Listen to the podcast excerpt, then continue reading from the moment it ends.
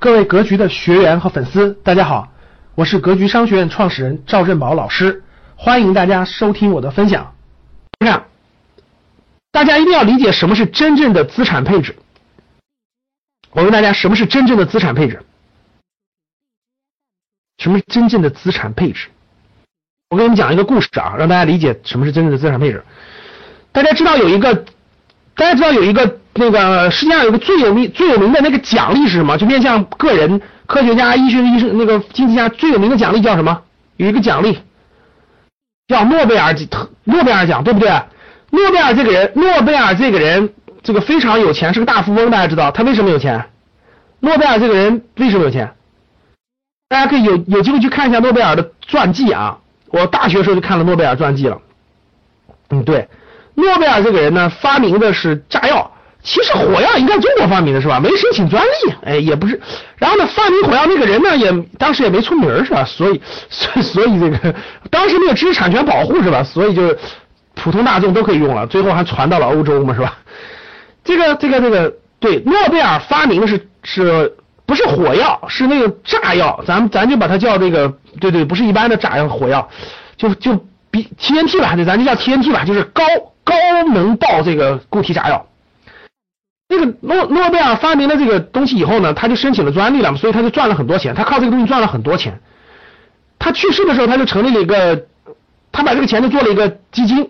这个基金就是奖励这个地球上不分国籍、不分国籍、不分那啥，奖励这个发明创造的人，对吧？对对对，人类做出贡献的人，包括诺贝尔和平奖啊，呃等等等等。当时他当时他去世的时候，这个基金总共有多少钱呢？当时是九百多万美元。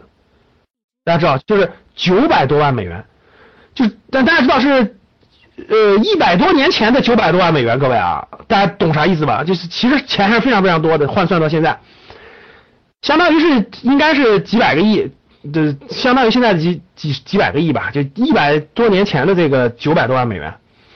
但是大家知道，这个诺贝尔基金，诺贝尔基金这个大概从到一九五几年的时候。就是他每年不都每年不都给这个获获奖的人不都发这个钱吗？每人每人是一百万美元，每人是一百呃十万美元，每人是十万美元奖金，对吧？然后呢，这个这个这个发到发到这个一九五几年的时候，对，发到一九五几年的时候，各位已经已经就剩一半了，就是因为这个原来他这个钱，原来他这个基金只能买这个就是那种持有现金，或者是买买什么来叫这个货币基金。类似于咱们的货币基金，对，它不能碰别的东西，所以呢，到一九五几年的时候，这个基金就已经没，就快就剩百分之四十六了，大家知道吧？所以当时这个诺贝尔家族，包括这个管理这个董事会的人一商量，就如果这样下去的话，其实再发不了二十年，这个基金就没了。但是诺贝尔先生的本意是让他永续永续发呀，怎么办？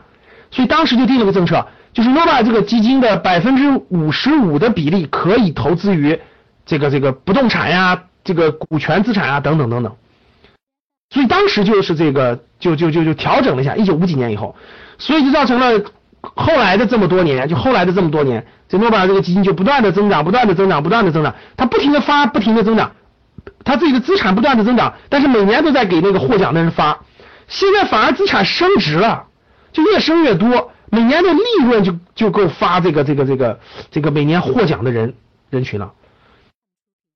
所以大家去了解一下这个就知道了，这就是资产配置。你必须做正确的、合理的资产配置，你那个资金才会越来越多、越来越多。要不然的话，你那个资金越来越少，当然资金越来越少。你像这个正常的这个欧洲，包括美国的这个这个这个这个富人啊，发达国家的富人，一定是讲资产配置的。哎，你哎，各位，你们见过这个？哪个哪个这个这个这个这个发达国最近一百多年来哪个发达国家的富人是全持有房子的吗？你们见过吗？就他什么都他什么都不持有，他就持有房子，他就买的那都那个房子。如果他是这样的话，如果他在欧洲或在美国的话，他很快他用不了几年就变成穷人了。你知道为什么？